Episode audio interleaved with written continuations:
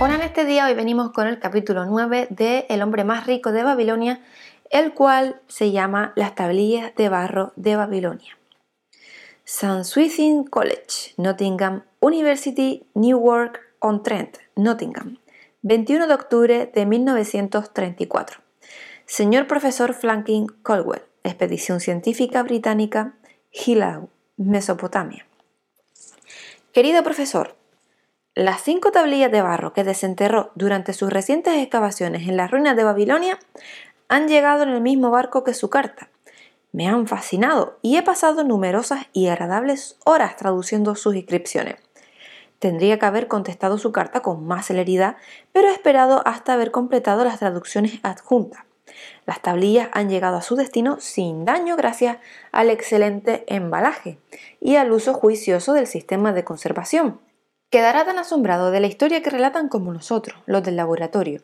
Uno espera que un pasado tan lejano y oscuro esté lleno de romance y aventura, ya se sabe, algo así como las mil y una noches. Y luego se da cuenta de que los problemas del mundo antiguo de hace 5.000 años no son tan diferentes de los de ahora. ¿Cómo se puede constatar con la lectura de estos textos que cuentan las dificultades que encontró para pagar sus deudas un personaje llamado Dabasir? ¿Sabe? Es curioso, pero como dicen mis estudiantes, estas viejas inscripciones me cogen en fuera de juego. Como profesor de universidad se supone que soy una persona que piensa y que tiene conocimiento sobre la mayoría de los temas, y ahora llega un individuo salido de las polvorientas ruinas de Babilonia que nos da un método del que nunca había oído hablar para pagar las deudas al tiempo que consigues más dinero para tu cartera. Debo decir que esta es una idea que me gusta y sería interesante probar si funciona igual de bien en nuestros días que en la antigua Babilonia. Mi mujer y yo proyectamos aplicarla a las cuestiones económicas que, en nuestro caso, necesitan evidentes mejoras. Le deseo la mejor de las suertes en su valerosa empresa y espero con impaciencia una nueva ocasión de ayudarlo. Suyo afectísimo Alfred H. Stewbury, Departamento de Arqueología. Tablilla número 1. Esta noche de luna llena, yo, Dabasir, que acabo de salir de la esclavitud en Siria, decidido pues a pagar todas mis deudas y convertirme en un hombre rico y digno de respeto en mi ciudad natal de Babilonia. Grabo un barro este informe permanente de mis negocios para que me guíe y me ayude a cumplir mis mayores deseos. Siguiendo el consejo de mi sabio amigo Matón, el prestamista de oro, me he decidido a seguir el plan preciso que, por lo visto, permita a los hombres honorables liberarse de sus deudas y vivir en la riqueza y en el respeto en sí mismo. Bueno, y este plan incluye tres objetivos que son mi esperanza y mi deseo. Primero, el plan me permitirá gozar de una cierta prosperidad. Y bueno, y así apartaré la décima parte de lo que gane y será pues un bien que conservaré. Matón habla sabiamente cuando dice que el hombre que guarda en su bolsa de oro que no necesita gastar es bueno para con su familia y leal a su rey. El hombre que solo tiene unas cuantas monedas de cobre en su bolsa es insensible respecto a su familia y a su rey. Pero el hombre que no tiene nada en su bolsa es cruel con su familia y desleal a su rey, pues su corazón es amargo. El hombre que desea triunfar debe tener en su bolsa dinero para poderlo hacer tintinear y en su corazón amor para su familia y lealtad para con su rey. Y en segundo lugar, el plan prevé que cubra mis necesidades y las de mi mujer, que ha vuelto lealmente conmigo a la casa de la casa de su padre, ya que Matón dice que, que quien cuida de fiel esposa tiene el corazón lleno de respeto a sí mismo y gana fuerza y determinación para su proyecto. De manera que usaré siete décimos de lo que gane en comprar una casa, ropa, comida y una suma de, de, de dedicaremos a otros gastos para que nuestras vidas no estén exentas de placeres y satisfacciones pero me ha recomendado que cuide de no gastar en estos honorables conceptos más que los siete décimos de lo que gano. El éxito del plan reposa en esta recomendación. Hemos de vivir con esa porción y nunca tomar o comprar más de lo que podemos pagar con ella. Tablilla número 2. En tercer lugar, el plan prevé que pagues mis deudas con lo que gane. Cada luna, las dos décimas partes de mi ganancia serán divididas justa y honorablemente entre todos los que, habiendo confiado en mí, me han dejado dinero y llegará el momento en que todas mis deudas serán liquidadas. Para dar fe de ello, grabo aquí el nombre de todos los hombres con los que estoy en deuda y la cantidad justa de lo que debo. Farú el tejedor, dos monedas de plata, seis de cobre. Sinjar el fabricante de colchones, una moneda de plata. Amar, mi amigo, cuatro monedas de plata y siete de cobre. Akamir, mi amigo, una moneda de plata, tres de cobre. Diebeker, amigo de mi padre, cuatro monedas de plata y una de cobre. Alcajat, el dueño de la casa, 14 monedas de plata. Matón, el prestamista de oro, 9 monedas de plata. Virejik, el agricultor, una moneda de plata y 7 de cobre. Y a partir de aquí la placa está gastada. El texto es indescifrable. Tablilla número 3. Debo a todos estos acreedores la suma de 19 monedas de plata y 141 de cobre. Como debía esta suma, no veía la manera alguna de pagarla. En mi locura, pues permití que mi mujer volviera a la casa de su padre y abandoné la ciudad natal, buscando en otro lugar un bienestar fácil para solo encontrar el desastre y ser vendido vergonzosamente como esclavo. Y bueno, y ahora que Matón me ha enseñado cómo puedo ir devolviendo mis deudas en pequeñas cantidades que tomaré de lo que gane, comprendo hasta qué punto estaba loco cuando escapé de las consecuencias de mi extravagancia. He visitado a mis acreedores y les he explicado que no tenía recursos para pagarles salvo mi capacidad de trabajar y que tenía la intención de dedicar dos décimas partes de lo que ganara para liquidar mis deudas en modo justo y honorable, que no podía pagar más que eso y que si eran pacientes, pues llegaría un día en que habría cumplido enteramente las obligaciones contraídas. Ahmar, a quien creía mi mejor amigo, me insultó duramente y me fui de su casa humillado. Villerik, el agricultor, pidió ser el primero en cobrar, pues tenía una gran necesidad de ayuda y Al-Kahad, el propietario de la casa, me advirtió que si no arreglaba mi cuenta bien pronto me causaría problemas. Todos los demás aceptaron gustoso mi proposición y ahora estoy más decidido que nunca a pagar mis justas deudas, pues me he convencido de que es más fácil pagarlas que evitarlas. Trataré con imparcialidad a todos mis acreedores, aunque no pueda satisfacer las necesidades y demandas de algunos de ellos. Tablilla número 4. Vuelve a ser luna llena. He trabajado duro y con la mente liberada, mi buena esposa me ha apoyado en el proyecto de pagar a mis acreedores. Gracias a nuestra sabia determinación durante la pasada luna, he ganado la suma de 19 monedas de plata comprando unos robustos camellos para Nevatur. Las he repartido según el plan. He guardado una décima parte para ahorrarla. He compartido siete décimas con mi buena esposa para nuestras necesidades y las dos décimas partes restantes las he dividido entre mis acreedores, de manera tan ecuánime como he podido en monedas de cobre. No he visto a Agmar, pero he dado las monedas de cobre a su mujer. Villeric ha estado tan contento que me ha besado la mano. Tan solo el viejo Alcajat ha gruñido y me ha dicho que le debía pagar más rápido, a lo que he replicado que solo podía pagarle si estaba bien alimentado y tranquilo. Todos los demás me han dado las gracias y han alabado mis esfuerzos. De este modo, mi deuda se ha reducido en cuatro monedas de plata en una luna y ahora poseo casi dos monedas más que nadie puede reclamarme.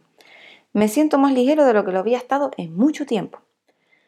La luna llena brilla una vez más. He trabajado duro, pero con escasos resultados.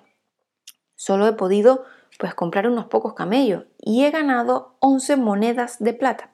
Sin embargo, mi mujer y yo nos hemos atenido al plan, aunque no nos hayamos comprado nuevos vestidos y solo hayamos comido un poco de sémola. He vuelto a guardar la décima parte y hemos vivido con las siete décimas.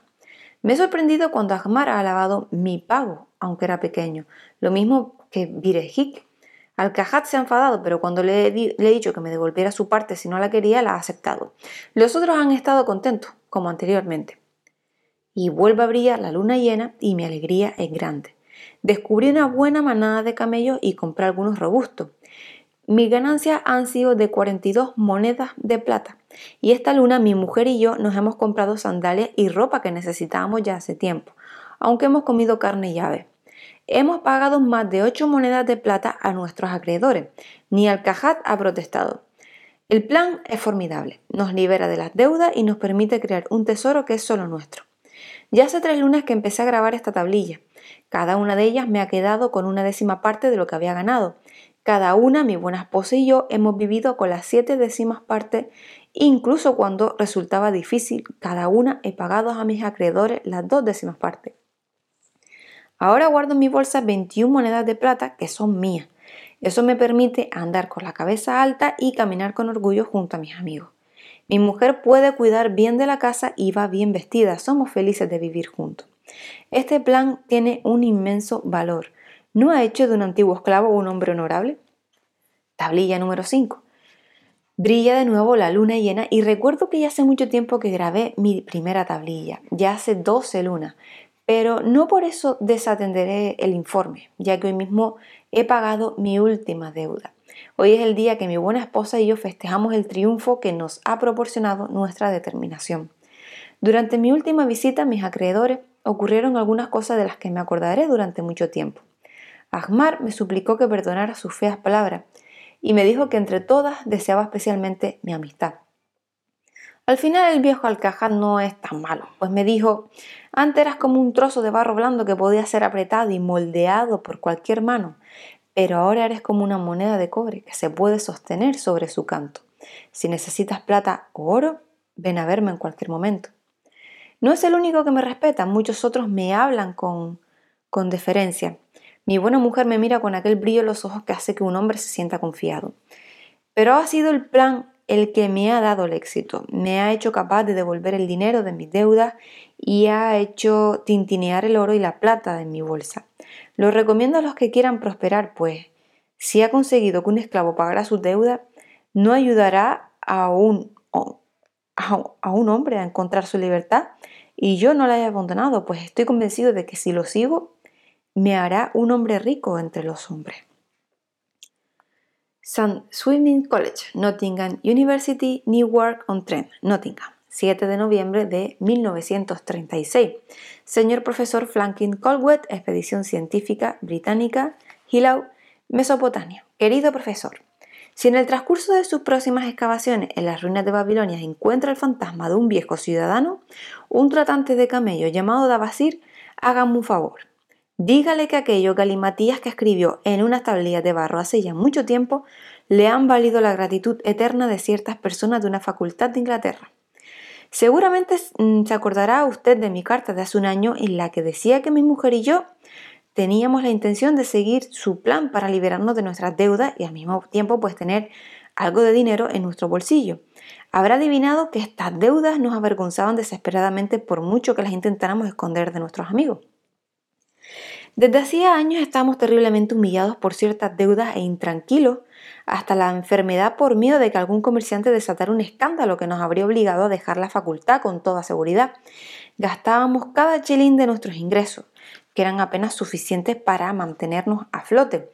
Nos veíamos obligados a ir a comprar allí donde no dieran crédito, sin importarnos si los precios eran más elevados. La situación fue empeorando en un círculo vicioso que se agravó en vez de mejorar. Nuestros esfuerzos se hicieron desesperados. No podíamos mudarnos a un sitio más barato porque aún debíamos alquileres al propietario. Parecía que no podríamos hacer nada para mejorar nuestra situación y entonces apareció su nuevo amigo, el viejo tratante de camellos de Babilonia, con un plan capaz de realizar justo lo que nosotros deseábamos cumplir. Nos animó amablemente a seguir su sistema Hicimos una lista de todas las deudas que teníamos y yo se las mostré a todos nuestros acreedores. Les expliqué que, tal y como iban las cosas, era imposible que les pagara. Ellos mismos podían constatarlo mirando los números y entonces les dije que la única manera que yo veía de poderles pagar todo pues era apartando el 20% de mis ingresos mensuales, dividiéndolos equitativamente entre ellos y de este modo devolverle lo que les debía en algo más de dos años. Y durante este, este intervalo haríamos todas nuestras compras al contado. Todos fueron verdaderamente correctos. Nuestro tendero, un viejo razonable, aceptó esta manera de que le paguemos la deuda. Si pagan al contado todo lo que compran y van pagando lo que deben poco a poco, es mejor que si no me pagan nada, pues no lo habíamos pagado desde hacía tres años. Finalmente guardé un lugar seguro, una lista con sus nombres y una carta en la que de mutuo acuerdo les pedía que no nos importunaran mientras fuéramos desembolsando el 20% de nuestros ingresos. Comenzamos a trazar planes para idear cómo vivir con el 70% de lo que ganábamos y estábamos decididos a ahorrar el 10% restante para hacerlo tintinear en nuestra bolsa. La idea de la plata y posiblemente la del oro eran de las más seductoras.